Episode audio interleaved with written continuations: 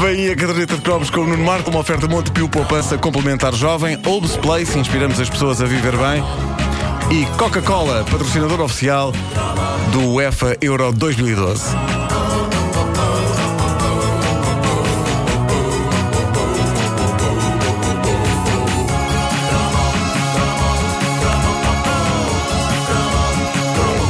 Este sábado estive num evento maravilhoso, a abertura de uma sex shop no meu bairro. Não. Quem compraste? Não. Uma coisa que faz, tipo, pegas e ligas e faz. Uh,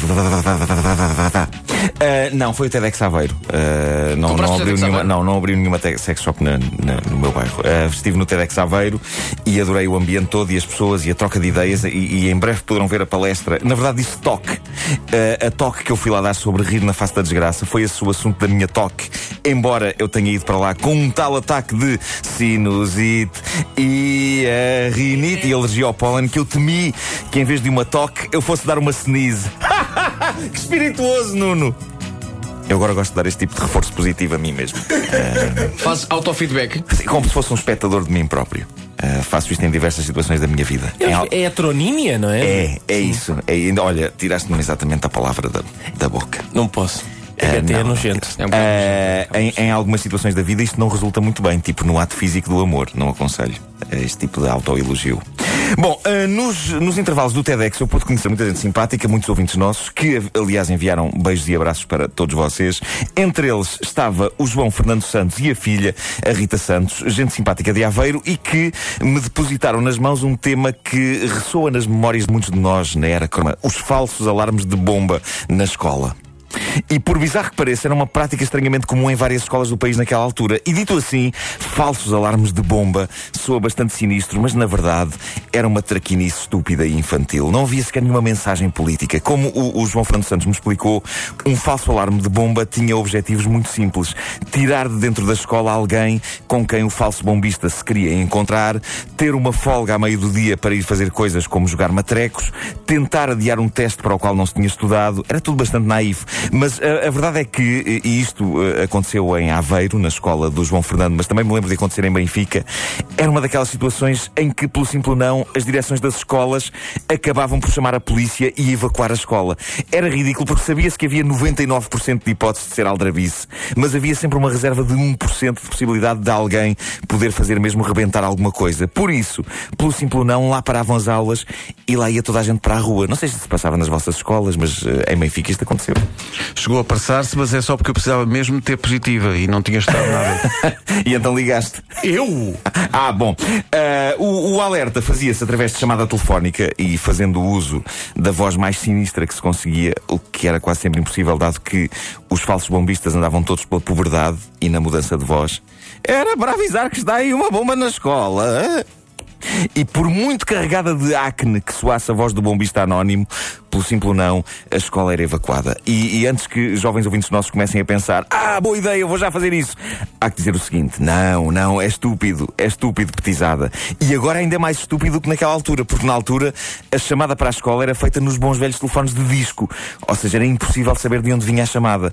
Hoje em dia é complicadíssimo esconder a origem de uma chamada, porque geralmente o número aparece no telefone do destino e é tramado. É o fim dessa nobre e bonita ocupação de terrorista escolar.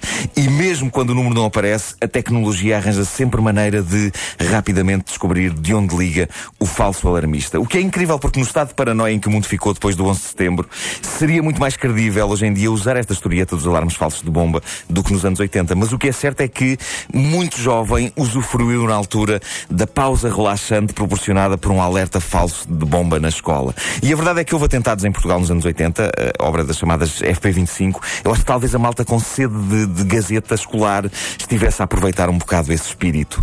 Isto é um tema que desperta memórias fofinhas entre os nossos ouvintes. Nada como alertas falsos de bomba para despertar memórias fofinhas. Veja-se o caso do Ruben Moura.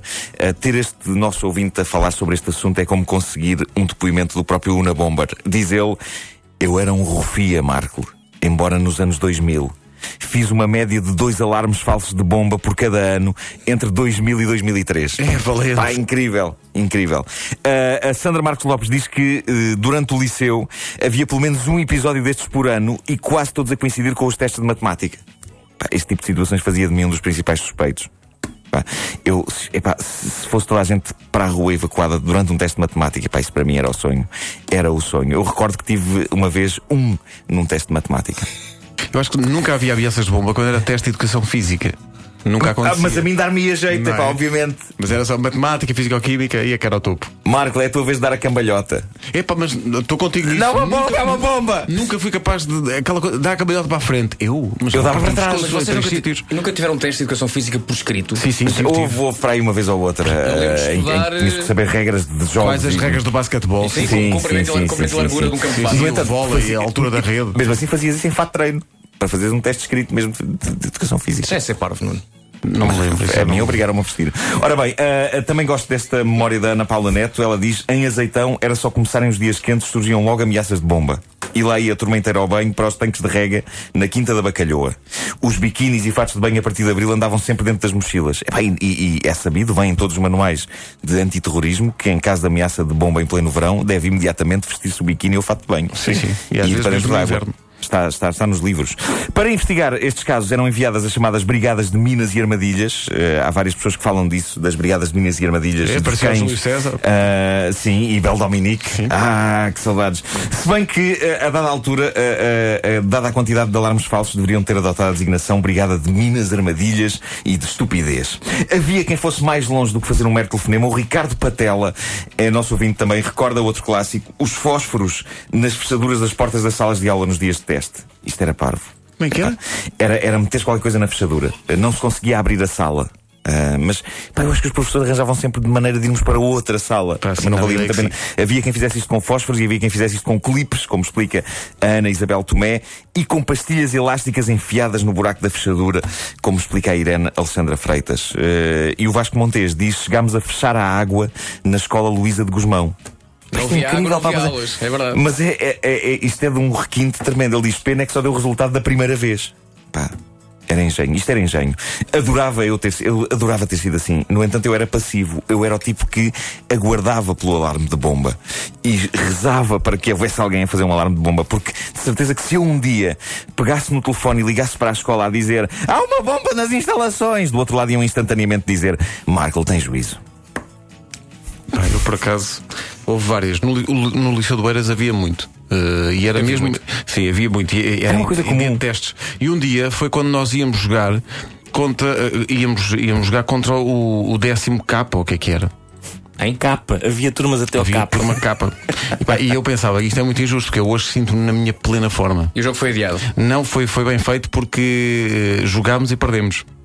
Olha, e eu pensei, olha. Quem estava a ligar para cá estava com juízo. Já sabia que isto ia acontecer. Bom, se hoje algum aluno foi inspirado por esta Epá, edição da caderneta, Não podemos ser. Não, não, epá, não, não, É não podemos ser culpados Não disso. É- façam é- isso. não façam Não isso. façam não façam isso, isso. porque- Não façam isso, até porque depois somos nós quem se lixa. Exato, e é, e é feio. É vocês feio, querem é. que nós estejamos aqui muito E a, e a bófia topa que foram vocês. É, topa, topa. Cuidado com isso. Pôs ao telefone, rapaz. mas qualquer lá. maneira. Larga. Agora está o Come Sérgio- uma peça de fruta que te faz melhor.